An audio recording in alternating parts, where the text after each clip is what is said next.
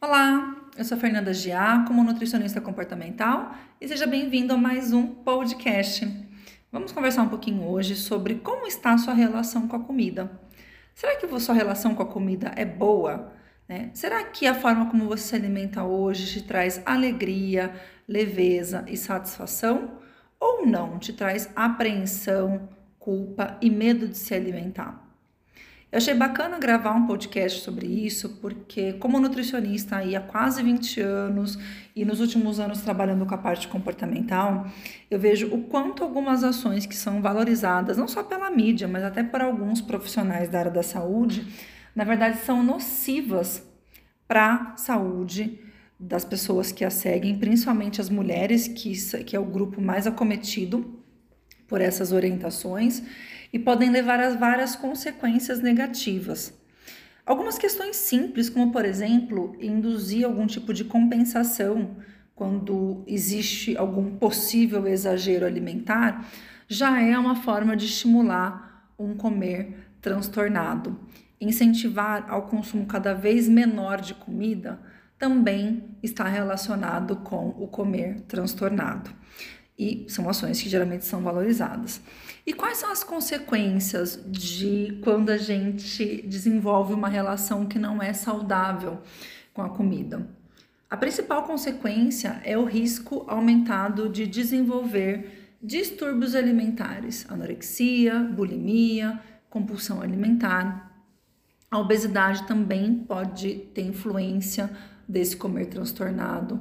A própria depressão também pode ser influenciada por essa dificuldade em se alimentar.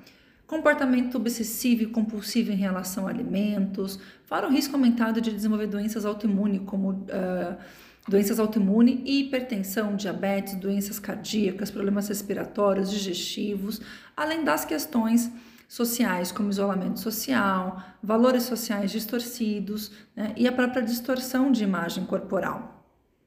Então, como que a gente considera uma alimentação saudável, não só do ponto de vista de composição de nutrientes, mas sim da minha relação com esse comer? Primeiro ponto é você comer o que realmente você está com vontade. Nossa, Fernanda, mas eu tenho vontade de comer doce. Provavelmente você tem vontade de comer doce porque isso com certeza se tornou proibido por você em algum momento, tá? E, e é bem provável que essa proibição te gerou um comer excessivo desse, desse, desse alimento especificamente, né? E outro ponto também, você pode estar usando esse alimento como distração para não ter que lidar com algum sentimento ruim.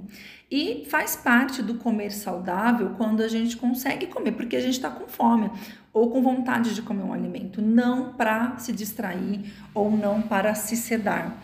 Então, esses são pontos, são um dos pontos de que você tem uma boa relação com a comida. Outro ponto importante que está relacionado com uma boa relação com a comida é sentir o sabor dos alimentos assim como outras características sensoriais, o cheiro, a textura, a crocância, a temperatura, o visual. Prestar atenção em tudo, isso também faz parte do conjunto de alimentação saudável.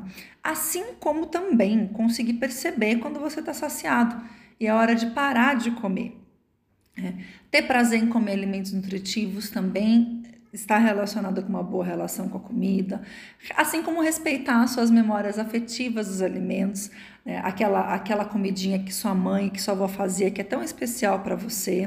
Não importa né, se é calórica ou não, né, se talvez não seja algo considerado tão saudável ou não, mas se é importante para você e se te traz boas memórias, por que não incluir isso na sua alimentação? Né? Outro ponto importante que está relacionado com a, uma alimentação uh, de qualidade e uma boa relação com a comida é consumir todos os grupos alimentares, não fazer exclusão de nenhum grupo, tá? E não se sentir culpado em consumir determinados alimentos, por exemplo, um chocolate, né, aquela canjiquinha especial que sua avó fazia, não precisa se sentir culpado por ingerir esses alimentos. Né? Se você permite, se permitir fazer essa inclusão, você vai perceber que o consumo ele não precisa ser constante, ele pode ser regular é, esporádico, quer dizer, e vai estar tá tudo bem. E último ponto aqui que nos mostra que uma alimentação ela é boa do ponto de vista emocional é quando a gente tem essa coragem e capacidade de respeitar a nossa fome. É, tá com fome? Tá na hora de comer, barriguinha tá roncando? Vai lá e come. E tá tudo certo.